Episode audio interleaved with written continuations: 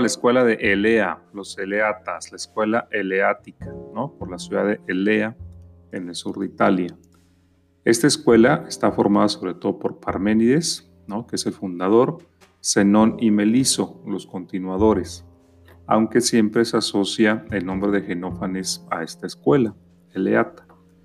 Genófanes pues, nació en Colofón, en la zona de Jonia, en la actual Turquía, en esa costa donde nació la propia filosofía, los milesios, Heráclito, estos pensadores. Pero pues al parecer eh, Genófanes, nacido en Colofón, viajó al sur de Italia, a Elea. Como habrán visto en las lecturas, pues no es claro que él haya fundado alguna escuela ahí. De hecho, ni siquiera es claro que haya estado ahí en esa ciudad o por mucho tiempo. Parece que la visitó, parece algún testimonio de que ciertamente por allá anduvo Genófanes, pero no fue el fundador de la escuela de es más o menos claro. Se le asocia con la escuela de Elea no solo por su presencia o no tanto por haber estado en la ciudad alguna vez, sino más bien por su filosofía, que se parece, digamos, es como, una, como un inicio de lo que va a plantear Parménides, se toma Genófanes como un antecedente de los postulados de Parménides. ¿Qué podemos decir de Genófanes? Pues lo más importante de Genófanes en la historia de la filosofía es que postula esta crítica, o más bien hace una crítica al antropomorfismo religioso. Es decir, eh, en famosos fragmentos de Genófanes dice, pues si los, si los bueyes, dice, tuvieran manos, pues representaran a sus dioses con cabeza de buey, ¿no? o como bueyes. Así dice como los etíopes eh, pintan a sus dioses o representan a sus dioses con, de piel oscura, ¿no? de piel negra, pues así también los bueyes las pintarán a sus dioses con forma de buey, ¿no? Y otros, otros seres humanos los pintarían rubios o los rubios, así los pensarían. Entonces dice él, esto nos lleva a la conclusión de que los dioses, digamos parafraseándolo, pues no, no son sino una proyección del ser humano. ¿no? El ser humano le da forma de hombre a los dioses, ese es el antropomorfismo, ¿no? forma de Dios, así lo dice él. Más claramente dice los etíopes, pues lo representarán a sus dioses con piel negra y nariz chata, los tracios, que es una zona al norte de Grecia, lo representan con ojos azules y cabellos rojos, pues los bueyes también así lo representarían y todos los animales representarán a sus dioses si tuvieran manos, dice él, pues parecidos a ellos. Dice, eso es un error, considerar a Dios en forma humana pues es, es, es inadecuado, es no tiene sentido, dice él. Dios es algo más allá de esos dioses antropomórficos y el Dios de Genófanes parece ser el todo, el cosmos, la naturaleza.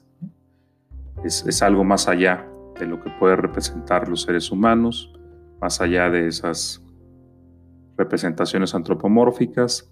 Dice él, no hay más que una divinidad y parece que aquí tenemos el inicio de algo así como el monismo, no, no propiamente monoteísmo, porque el monoteísmo justamente de los dioses del judaísmo, del islam y del cristianismo, pues si tienen rasgos, si no humanos, al menos los pensamos como una persona, ¿no? Dios es una persona en los monoteísmos.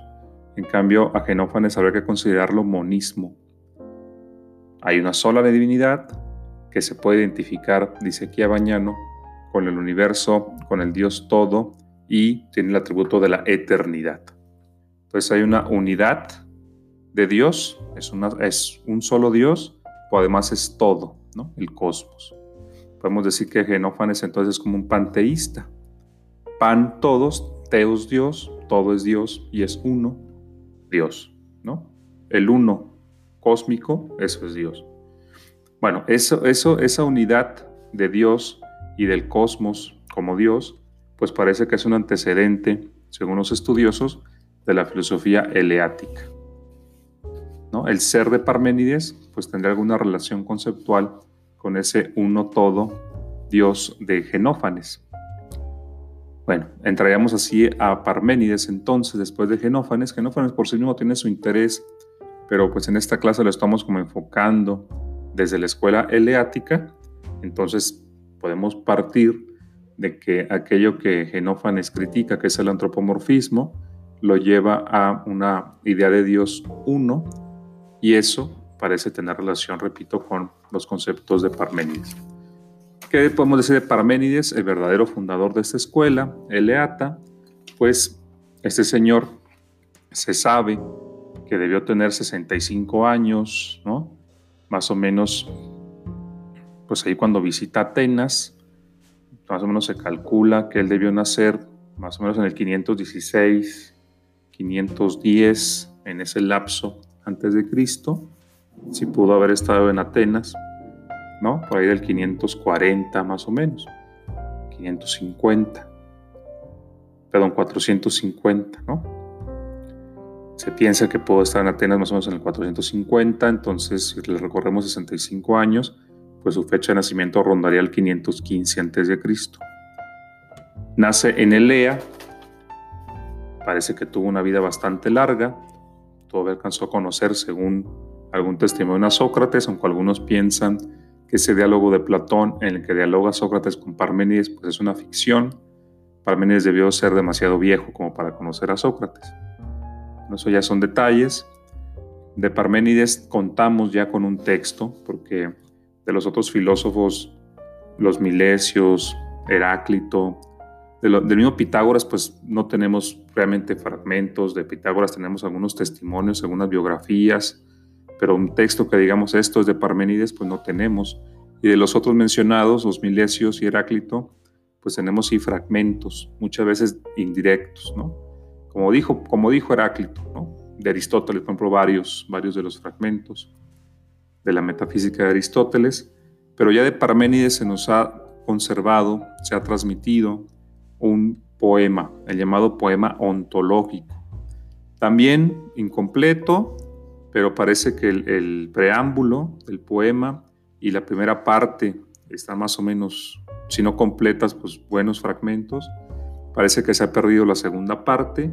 Entonces sí es un poema, digamos, pues incompleto, no, no, no tenemos todo el contenido del poema, pero lo suficiente como para reconstruir el pensamiento de Parménides hasta cierto punto. Ese poema sobre el ser, ¿no? Que a veces se cita como en torno a la naturaleza o sobre la naturaleza. Este poema, digamos, los estudiosos lo han dividido en tres partes. A Bañano de repente se queda en dos partes, pero realmente son tres partes al parecer tenemos eh, la doctrina de la verdad, la doctrina de la falsa opinión y la doctrina de la opinión plausible. Serán esas tres partes. Dice Parménides, pues de la verdad, en griego, pues aletheia, ¿no? La verdad. Y puede ser también la doxa, la opinión. Pues aquí tenemos una contraposición. Y la contraposición pues, tiene que mucho, mucho que ver con la razón, que es la que lleva a la verdad, o los sentidos que llevan a la doxa, a la opinión. Y él quizá en la tercera parte propondría, aunque ya esto es una especulación, pues una opinión, o sea, la formación de los sentidos, pero modulada, regulada, corregida por la razón, la opinión plausible, que no es propiamente la verdad en sentido estricto, pero digamos es una, es una vía como intermedia en la que la razón corrige la información falsa de los puros sentidos. Eh, en, el, preámbulo de este poema, o proemio del poema, mejor dicho, pues Parmenides nos narra prácticamente un viaje astral. Dice que la diosa lo conduce en un carro y le muestra las vías de la verdad y de la opinión. Y la diosa misma le va diciendo, pues, qué es lo que tiene que pensar para no caer en los absurdos, y para no, deambular bicéfalos con dos cabezas como la mayoría de la gente, ¿no? Como que bicéfalos, pues eso tiene que ver con el ser y el no ser. Eh, la gente común, digamos, acepta ambos, el ser y el no ser, y supone que las cosas son y luego no son, y eso, estrictamente pensándolo, o lógicamente pensándolo, pues lleva contradicciones, ¿no? Esa es la idea. Puedo leer algún fragmento del, poema de Parménides. Dice Parménides, los caballos que me llevan me han conducido a donde deseaba mi corazón. Se han lanzado por el camino famoso de la divinidad que conduce al hombre sabio a través de todas las ciudades. Por él me han llevado los rápidos caballos que tiraban de mi carro. Las ninfas guiaban mis pasos. el eje ardiendo en los cubos al rozar por ambos lados con las ruedas, lanzaba el grito estridente de la flauta. Cuando las hijas de Helios, abandonando la mansión de la noche para guiarme hacia la luz, apartaron con sus manos los velos que cubrían sus cabezas. Allí se encuentran las puertas que dan a los caminos de la noche y del día. Arriba una viga transversal, abajo un umbral de piedra. La puerta elevada está cerrada por fuertes hojas y dique que castiga severamente las faltas guarda los cerrojos de doble vuelta. Las ninfas se dirigieron a ella con palabras dulces y consiguieron que descorriera el cerrojo de la puerta. Las hojas se abrieron de par en par, girando en sentido opuesto a los goznes en los ejes de bronce sujetos por pernos. A través de las puertas en línea recta por la larga carretera, los jóvenes, las jóvenes condujeron los caballos y el carro. La diosa me recibió con benevolencia, tomó mi mano derecha con la suya y me habló en estos términos. Bienvenido seas, joven, a quien acompañan las aurigas inmortales, y a quien este carro trae hasta mi morada porque no es una suerte funesta la que te hizo tomar este camino tan alejado de los caminos frecuentados por los mortales, sino el amor a la justicia y a la verdad. Es necesario que aprendas a conocerlo todo, tanto el inconmovible corazón de la bien redondeada verdad como las opiniones de los hombres. A esta no hay que concederles ninguna convicción verdadera. No obstante, es necesario que las conozcas también a fin de saber por medio de una información que lo abarque todo, qué juicio debes formarte sobre la realidad de estas opiniones. ¿No? Es el proemio del poema de Parménides muy famoso, llamado ontológico porque se considera que es el iniciador de la ontología, esta reflexión sobre el ser. Ya sabemos que los pensadores eh, presocráticos llamados jonios, ¿no? también pitagóricos, y en general lo que hemos visto en la filosofía griega, pues tienen esta idea de que pues hay que buscar eh, la esencia de las cosas, aunque no usan ese término, le llaman principio de las cosas o arjé pero no han llegado a esto del ser y de la apariencia, ¿no? No, no en ellos no es consciente eso, simplemente quieren conocer el principio de todas las cosas, aceptan la realidad de las cosas mutables, de los fenómenos ¿no? que tienen enfrente, pero suponen que todos esos fenómenos que realmente existen y que cambian ante nuestros ojos son pues manifestaciones, cambios de una sola sustancia o principio que llaman arjé, ¿no? La sustancia y principio de todas las cosas. La innovación de Parménides, pues es negar la apariencia, negar el cambio, con un procedimiento puramente lógico y deductivo. Cuando decimos un procedimiento lógico y deductivo, nos referimos a que quitándonos de la experiencia sensible, quitándonos, olvidándonos de los sentidos, tratamos de llegar a una verdad evidente, no por intuición intelectual. Es un procedimiento que luego los filósofos le, va a llamar, le van a llamar intuición. Tratamos de aprender una verdad evidente, indudable, demostrable por sí misma, una primera verdad que nos iba como axioma. Cuando decimos axioma, que es un segundo concepto, nos referimos a el principio de una cadena deductiva. que es una cadena deductiva? Pues una, una serie de proposiciones o enunciados que se desprenden lógicamente del axioma. Pero repito, en este procedimiento se capta una verdad por intuición, se la pone al inicio de una cadena deductiva, eso quiere decir que teniendo esa verdad podemos deducir, desprender otras verdades que se derivan lógicamente de aquella primera verdad, como una cadenita. Entonces, ¿cuál es esa primera verdad? Pues Parménides dice, el ser es, ¿no? El ser es y el no ser no es, o lo que es es y lo que no es no es. Le parece que eso se puede intuir lógicamente y es innegable. El ser, ¿el ser qué? Pues el ser es. ¿Qué es? No, pues es, simplemente es. Y el no ser no es.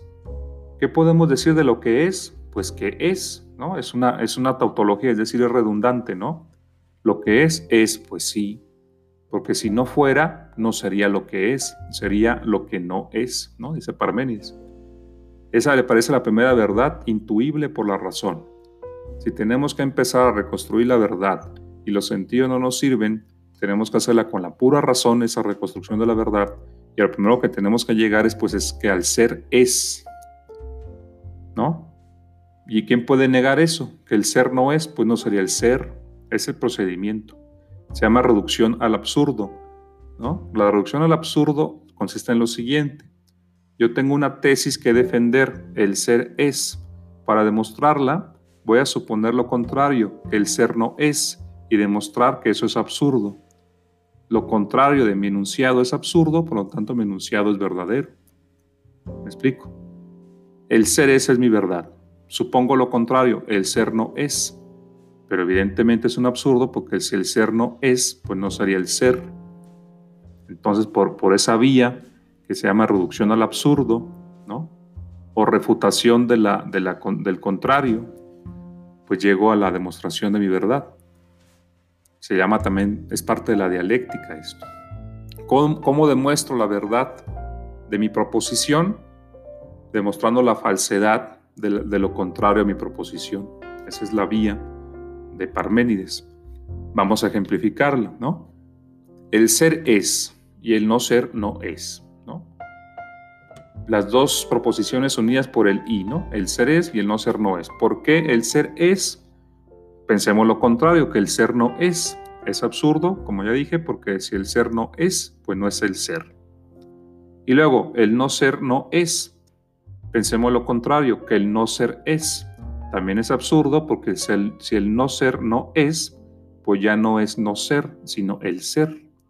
Entonces se contradice, ¿no? También se le conoce en lógica como, principio de no contradicción. El principio de no contradicción es que tú nunca puedes aceptar P y no P, o sea, una afirmación y su contra al mismo tiempo. No puedes aceptar que el ser es y no es, ¿no? Ni puedes aceptar que el no ser no es y el no ser es al mismo tiempo. Es una u otra. Principio de no contradicción. Pero si tú dices que el ser no es, pues estás contradiciendo.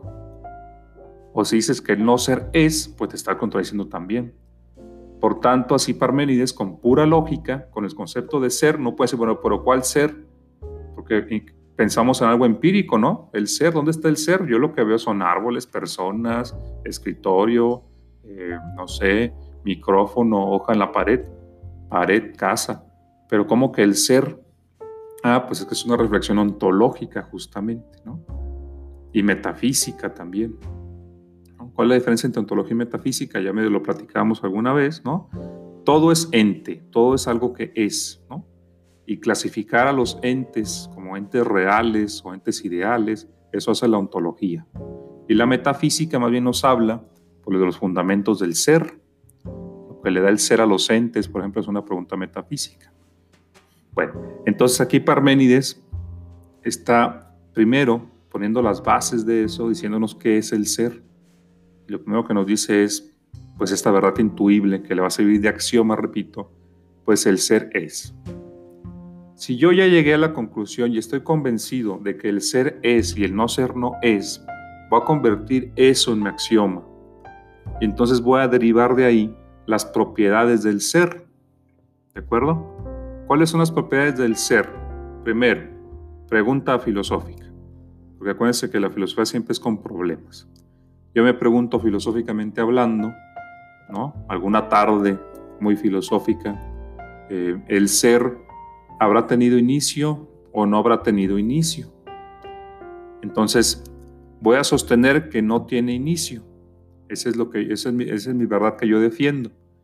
Para demostrarla, según este procedimiento, voy a suponer la contraria, que el ser tuvo un inicio.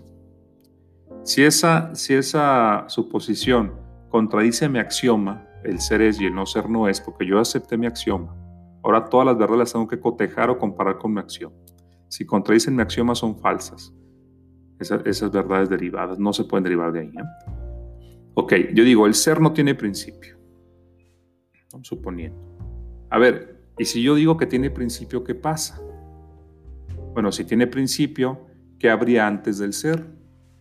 El no ser. Pero el no ser no es, según mi axioma. Por lo tanto, tengo que rechazar eso. El ser no tiene principio. Porque si tuviera principio, eso me llevaría a afirmar el no ser. Pero el no ser no es, según mi axioma.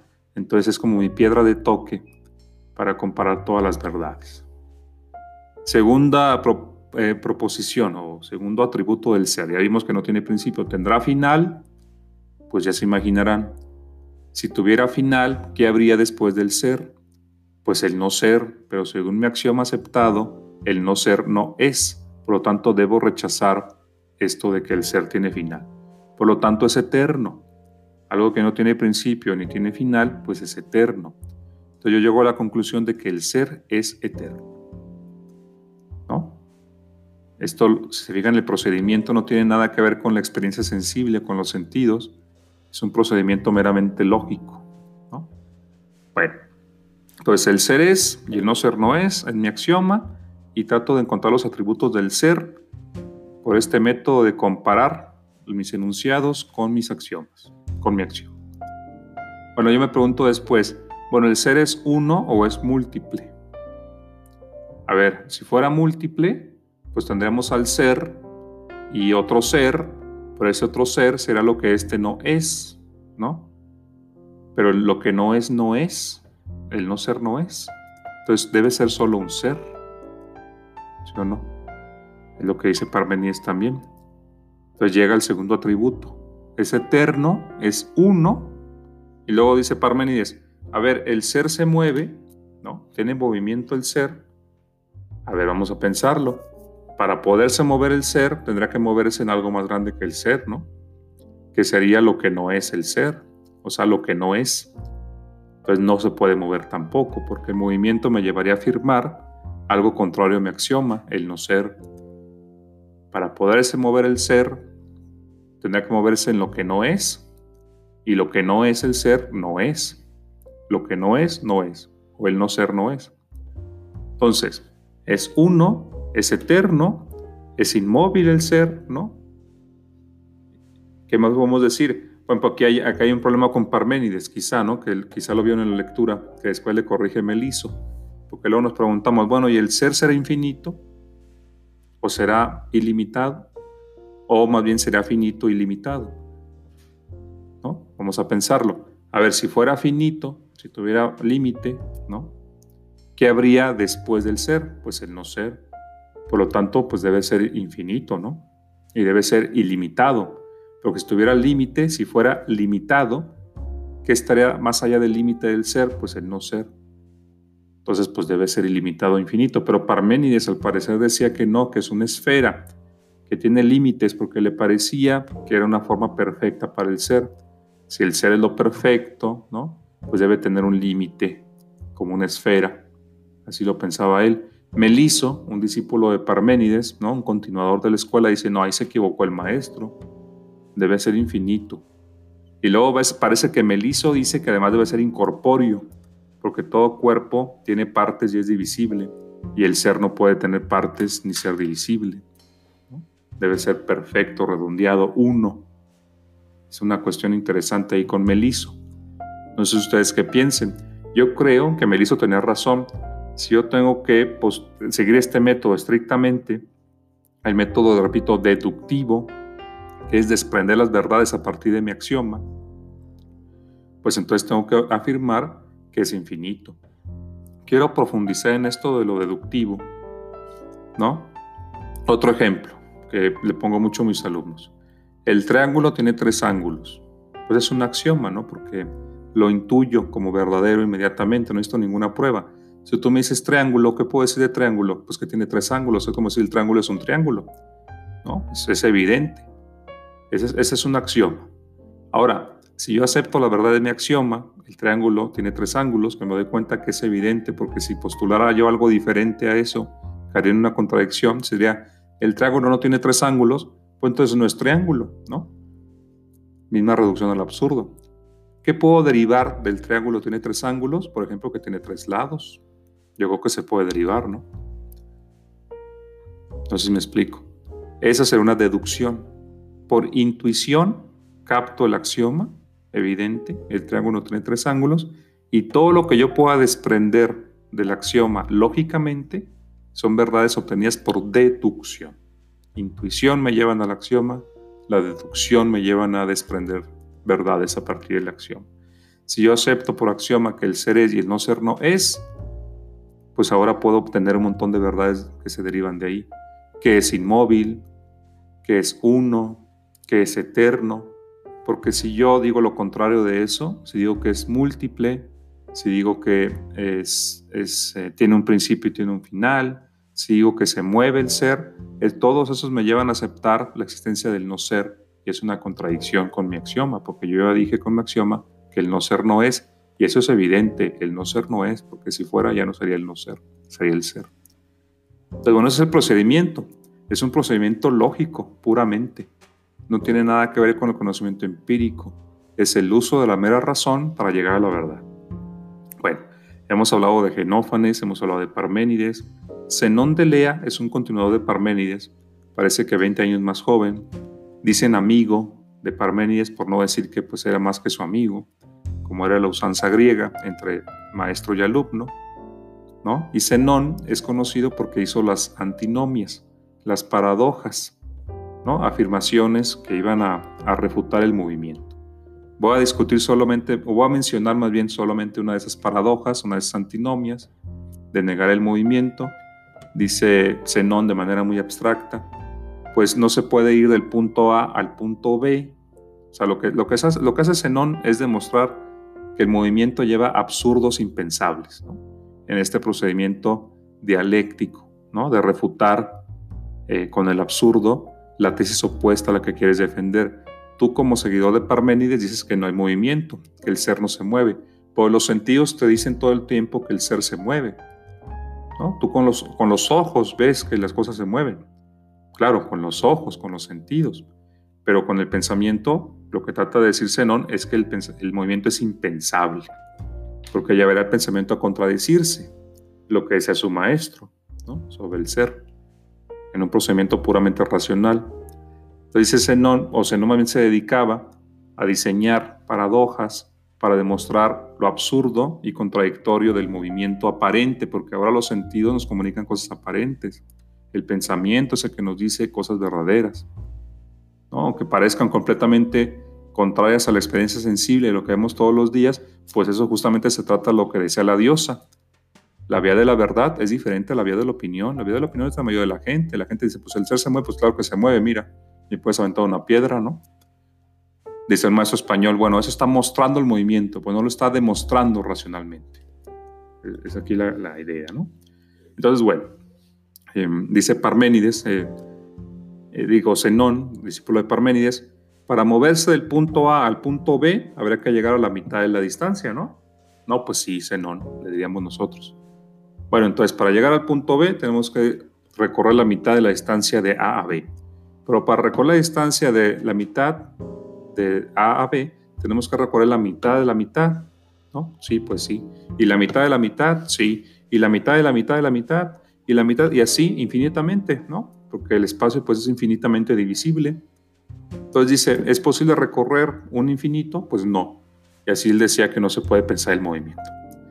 ¿no? Que pensar el movimiento era como pensar que se pueda recorrer una infinidad de, de segmentos de distancia. Y tú puedes decir, pues sí puedo llegar, mira, este es el punto A, este es el punto B, y caminar y hacerlo, ¿no? Dice, bueno, lo puedes hacer empíricamente, o demuéstralo en el plano del pensamiento, que es lo que le interesaba a él. Entonces, bueno, por eso son medio raros los, los filósofos a veces, ¿no? Sobre todo ese tipo de filósofos como los eleatas que se basan en la mera razón. Ya en el video tendré oportunidad de discutir eh, algunas otras paradojas de Zenón o alguna otra y de apoyarme gráficamente para explicar las propiedades del ser y el método de los eleatas. Espero que haya servido esto y los dejo. Buenas noches.